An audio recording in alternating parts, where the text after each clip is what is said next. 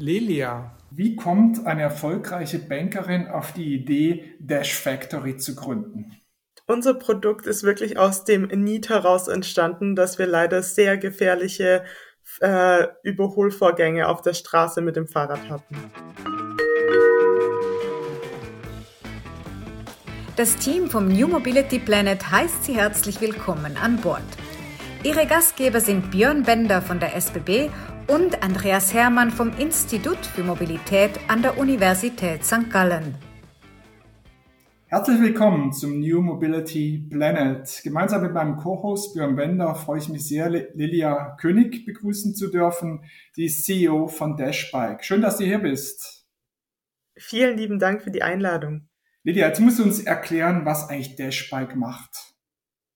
Genau, äh, ich bin die Gründerin und Geschäftsführerin von Dashbike. Wir haben uns zum Ziel gesetzt, den Radverkehr ein Stück weit sicherer zu machen und haben hierfür unsere Dashbike entwickelt. Die Dashbike ist eine Sicherheitskamera für Radfahrende, die nur anlassbezogen und dadurch datenschutzkonform aufzeichnet. Das bedeutet, wenn entweder ein Radfahrer unter 1,5 Meter überholt wird oder wenn es zu einem Sturz kommt. Dann werden permanent 20 Sekunden vor und nach dem Unfall gespeichert. Ist die Kamera ähm, am Fahrrad montiert oder habe ich die am Helm oder am Körper irgendwo angebracht? Die Kamera ist am Sattel platziert oder an der Sattelstange, wenn man ein Aerorad beispielsweise hat und ähm, nutzt das Klicksystem, das wir alle von den Fahrradcomputern beispielsweise kennen. Okay. Es hört man ja ständig, eigentlich wird der Verkehr sicherer, die Anzahl der tödlichen Unfälle im Straßenverkehr, gerade hier in der Schweiz, geht da über Jahre zurück. Auch ähm, die Anzahl der, der Verletzungen, äh, die erfolgen im, im Straßenverkehr. Gab es dann einen bestimmten Anlass und eine bestimmte Motivation zu sagen, nein, wir akzeptieren diesen Zustand nicht, wir wollen ihn, ihn verbessern und die Sicherheit im Straßenverkehr äh, nach wie vor erhöhen? Wir hatten damals ähm, einen sehr schlimmen Unfall meiner Freundin ähm, auf dem Fahrrad und haben damals gesagt, wirklich, wir statten uns einfach selber mit, mit äh, einer Kamera aus. Da gab es auch noch gar nichts in die Richtung, dass wir ein Startup gründen wollen, sondern es ging wirklich rein um den Selbstschutz. Da mein Partner äh, damals noch Jura studiert hat, haben wir uns dann eben auseinandergesetzt, wie wir denn auch so eine rechtssichere Dashcam, beispielsweise wie die Autodashcams ähm, das haben, schon eben nur anlassbezogen aufzeichnen, auch auf unser Fahrrad übertragen können. Da unser Fahrrad aber nicht über einen Zigarettenanzünder ähm, äh, ja besitzt und wir natürlich auf der anderen Seite auch wetterabhängig sind, haben wir uns dann entschlossen, dass es dafür eigentlich keine richtige Dashcam gibt, die in Deutschland zugelassen ist fürs Fahrrad. Und das war so der Startschuss, dass wir gesagt haben, äh, vielleicht können wir das selber machen, vielleicht können wir das auch selber besser machen. Wie sieht es eigentlich die Polizei? Sagen die, das ist was Positives? Wir wollen, dass da mehr aufgezeichnet wird? Oder gibt es da auch kritische Überlegungen im Hinblick auf euer Produkt? Ähm, die kritischen Überlegungen kommen meistens eher von den sehr starken Autofahrern. Wir haben auch uns mit mehreren Polizisten ähm, zusammengesetzt, ähm, auch mit mehreren Polizeidirektionen, die sich auch überlegt hatten, unser System vielleicht später auch selbst einzusetzen. Der Hauptpunkt, warum wir das bisher noch nicht umgesetzt haben, war der, dass es noch keine Zivilstreifen im, äh, auf dem Fahrrad gibt. Also wenn die, die Polizisten auf dem Fahrrad unterwegs sind, dann haben sie eben auch eine große Jacke an, auf der Polizei steht. Ähm, und wir haben da festgestellt, dass da die Überholvorgänge leider doch ganz anders ähm, ausfallen. Mhm.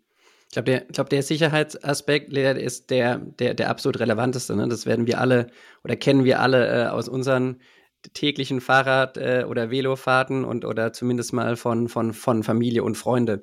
Ähm, wo ich gleich daran denken musste, wenn ich so von eurem Produkt höre, ist natürlich an, auch an die, an die urbane Digitalisierung der Mobilität, nennen wir es mal so. Ne? Also das ganze Thema Smart City und wie kann ich vielleicht auch als Fahrradfahrerin, Fahrradfahrer eine grüne Welle nutzen.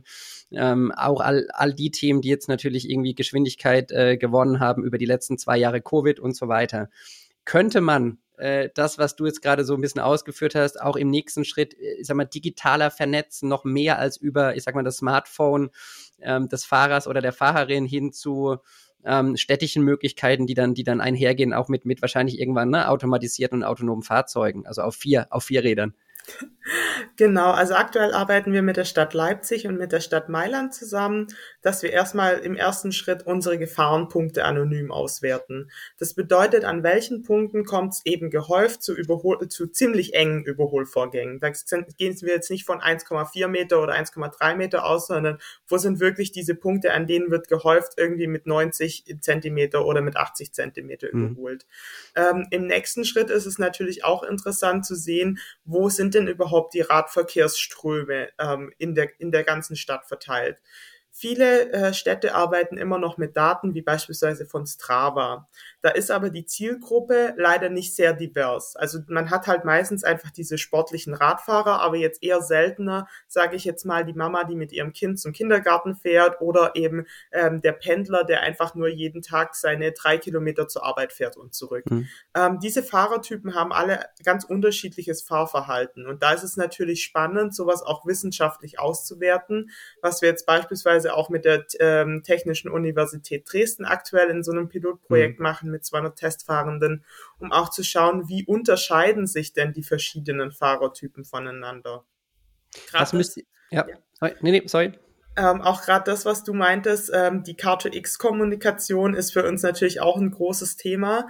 Ähm, das kann man sicherlich nicht von heute auf morgen lösen, aber ich glaube, die ganze Verkehrswende wird später ein Puzzle sein. Und ich glaube, da wird es auch total spannend, dann später zu sehen, ob wir vielleicht mit den Rechtsabbiegeassistenten der LKWs kommunizieren können. Ja, genau. Was mich noch interessierte eben an, an dem Beispiel von, von Leipzig und Mailand ist, was ist die Erwartung der Städte, weißt du, in der Kooperation jetzt mit euch? Also müsst ihr, müsst ihr nachweisen, dass ihr die Daten mit äh, einer Anzahl von, von N Personen sammelt, damit die natürlich auch eine entsprechende repräsentative Aussage am Ende haben? Oder, oder was ist, was, was ist wirklich der, der Grund, warum eine Stadt Leipzig sagt, ja, genau mit euch als, als Dash Factory oder als Dash Bike, ja, wollen wir genau ähm, das herausfinden und dann auch natürlich umsetzen. Ja, man, man hat ja an vielen Stellen gelesen, dass das rechtsabbiege Vorgänge äh, zum Beispiel irgendwie untersagt werden und so weiter. Ne?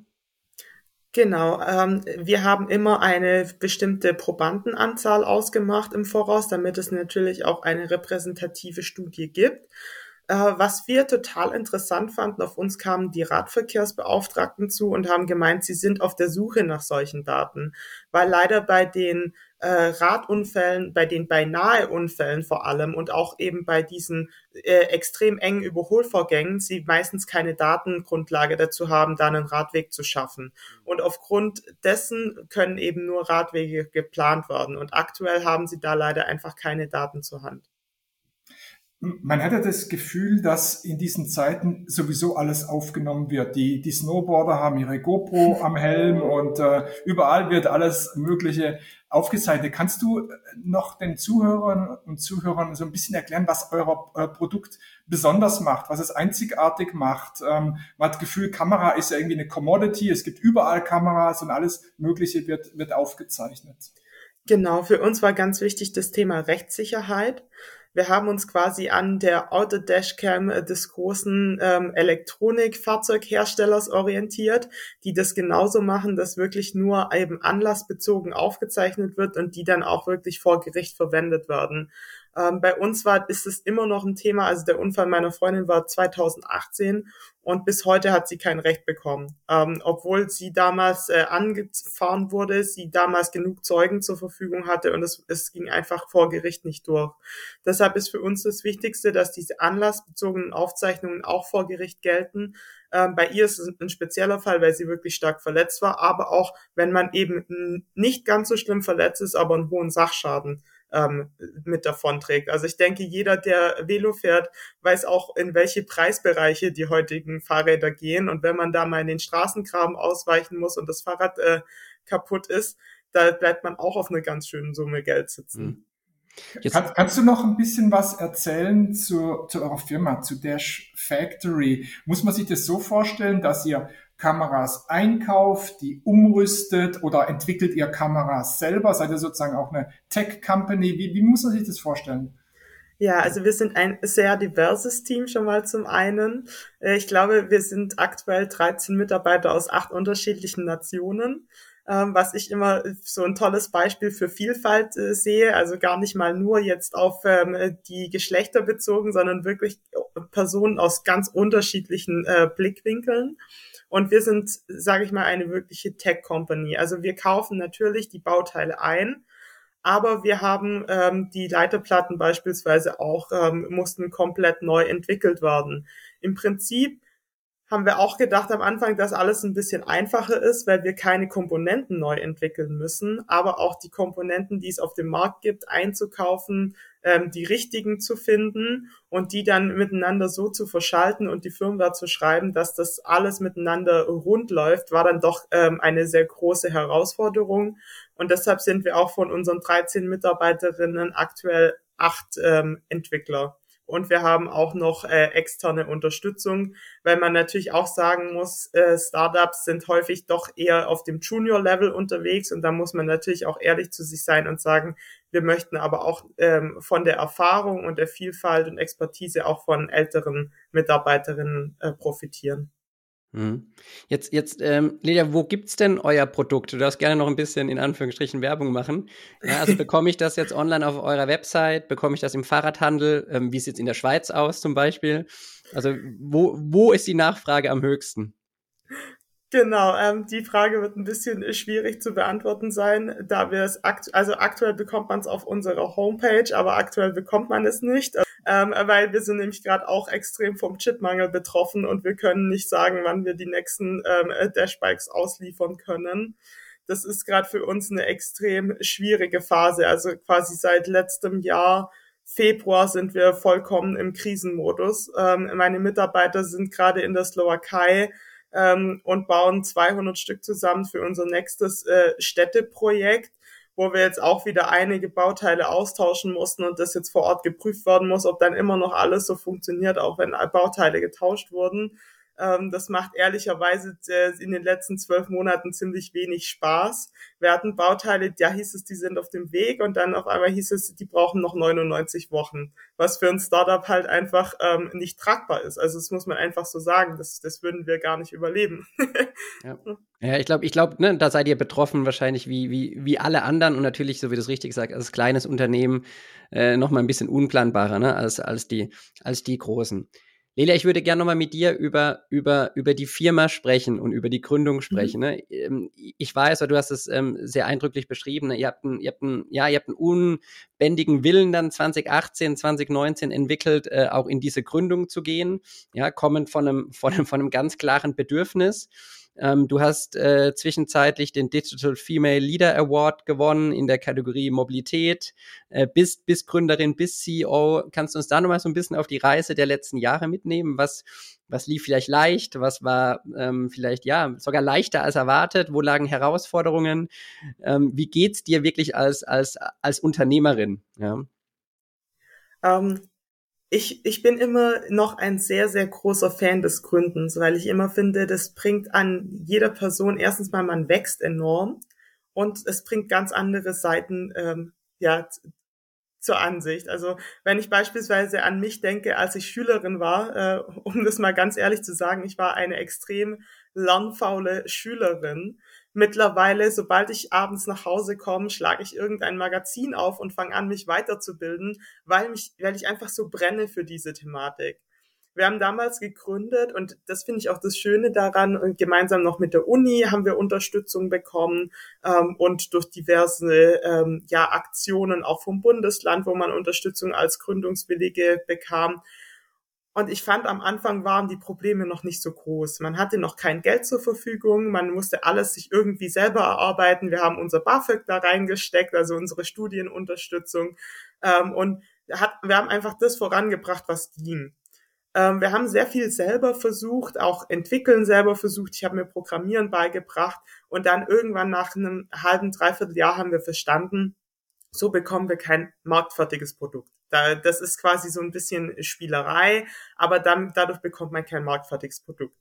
Dann haben wir uns einen Investor gesucht. Damals haben wir in der ersten Runde 125.000 Euro bekommen. Da haben wir gedacht, okay, wow, jetzt können wir ein, ein, jetzt können wir wirklich wachsen und starten und skalieren. Und trotzdem gingen noch so viele Dinge schief. Äh, wir hatten den ersten Entwickler nicht gut ausgewählt. Wir hatten keine, keinen Berater an der Hand, der die, der die Dinge wirklich Woche für Woche und Tag für Tag kontrolliert hat. ähm, quasi war das erste Jahr, sag ich mal, sehr viel Learning. Dann kamen die ersten externen Mitarbeiter dazu und wir haben gemerkt, die Leute geben einfach nicht so viel, wie du das machst. Und ähm, das ist gar nicht negativ gemeint, aber das ist was, wo man auch lernen muss, damit umzugehen. Am Anfang würde ich auch sagen, waren wir viel zu locker. Wir haben das äh, am Anfang, ah, wollten wir, dass alle zufrieden sind mit ihrem Job, dass alle sich freuen und gerne zur Arbeit kommen. Und am Ende des Tages haben wir gemerkt, dass irgendwie keiner arbeitet außer uns und wir dann die Arbeit von den anderen auch noch mit übernommen haben.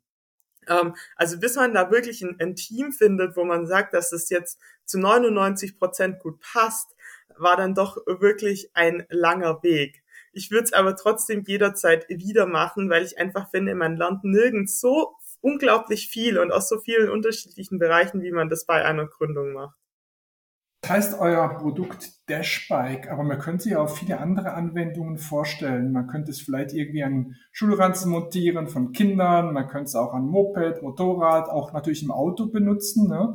Ähm, ist, seid ihr sozusagen von der Emotionalität her am Fahrrad oder, oder denkt ihr auch über ganz andere äh, Anwendungen nach ähm, äh, bezüglich dieses Produktes?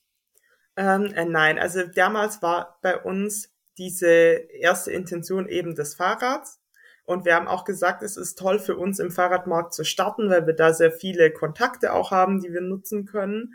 Ich würde aber trotzdem sagen, dass wir für alles, für alle Möglichkeiten offen sind. Also wir haben auch dieses Jahr einige Pilottestphasen mit eben anderen Fahrzeugen, auch beispielsweise E-Scootern, ähm, mit unseren Sensoren, wo es gar nicht mal immer nur um Kamera geht, sondern eben auch um die Sensorthematik äh, wo wir auch immer sagen, wir sind, wir schauen immer nach links und nach rechts, wohin wir uns noch entwickeln können, weil ich glaube, andernfalls kann man heutzutage kein innovatives Unternehmen mehr aufziehen.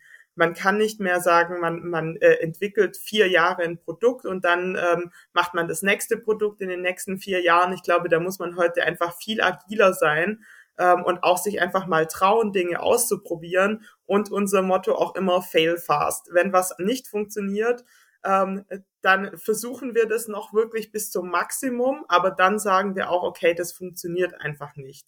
Ähm, und ich glaube, da muss man auch manchmal einfach ehrlich zu sich selber sein, egal wie toll man sich manche Szenarien plant im Kopf und sich vorstellt, wie toll es funktioniert und wie man das nachher verkauft manche Dinge sind vielleicht einfach nicht so realisierbar, zumindest nicht bei dem äh, Budget auch, das wir haben.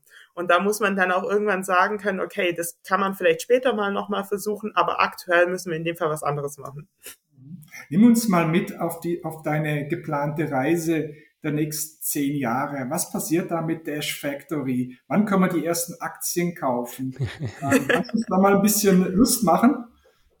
Ja, gerne. Also ich plane auf jeden Fall, dass wir uns in den nächsten fünf Jahren bis maximal sieben Jahren ähm, mit den großen Konkurrenten in der Dashbike, ähm, in der Dashcam-Szene messen können, auch in der Action-Cam-Szene messen können, weil ich glaube, unser Vorteil ist, dass wir so unglaublich ein wissbegieriges Team haben, das sich ständig weiterentwickeln möchte und wir eben nicht dieses klassische starre Unternehmen haben ähm, zum anderen möchte ich auf jeden Fall weiter unser diverses Team stärken. Also ich kann mir auch gut vorstellen, ich bin jemand, der total offen ist, auch zu sagen, es gibt Grenzen, die ich äh, vielleicht irgendwann erreiche, dass ich vielleicht irgendwann mich ersetzen lasse durch jemanden, der das besser kann, damit wir einfach noch ein größeres Stück wachsen können.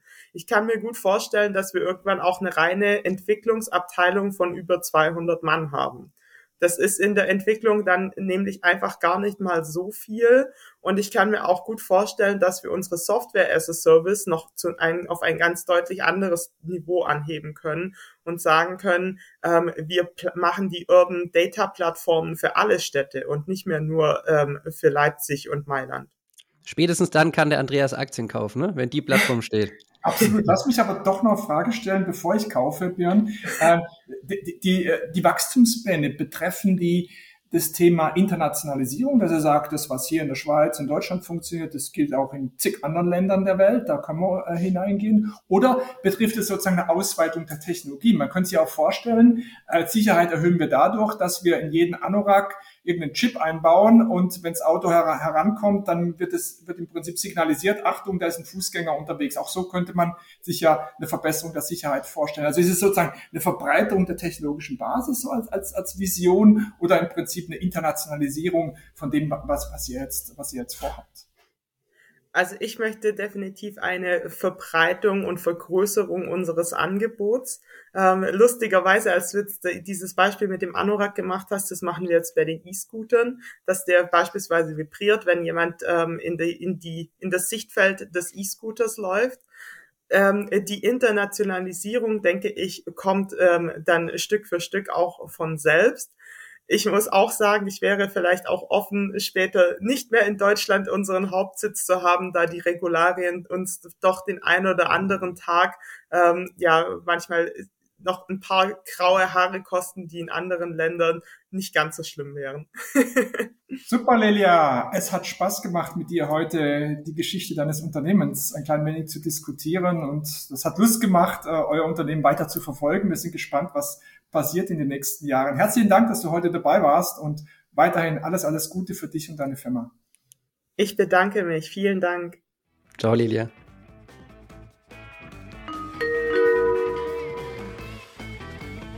Danke, dass Sie uns begleitet haben. Nächsten Donnerstag geht die Reise mit einem spannenden Thema weiter.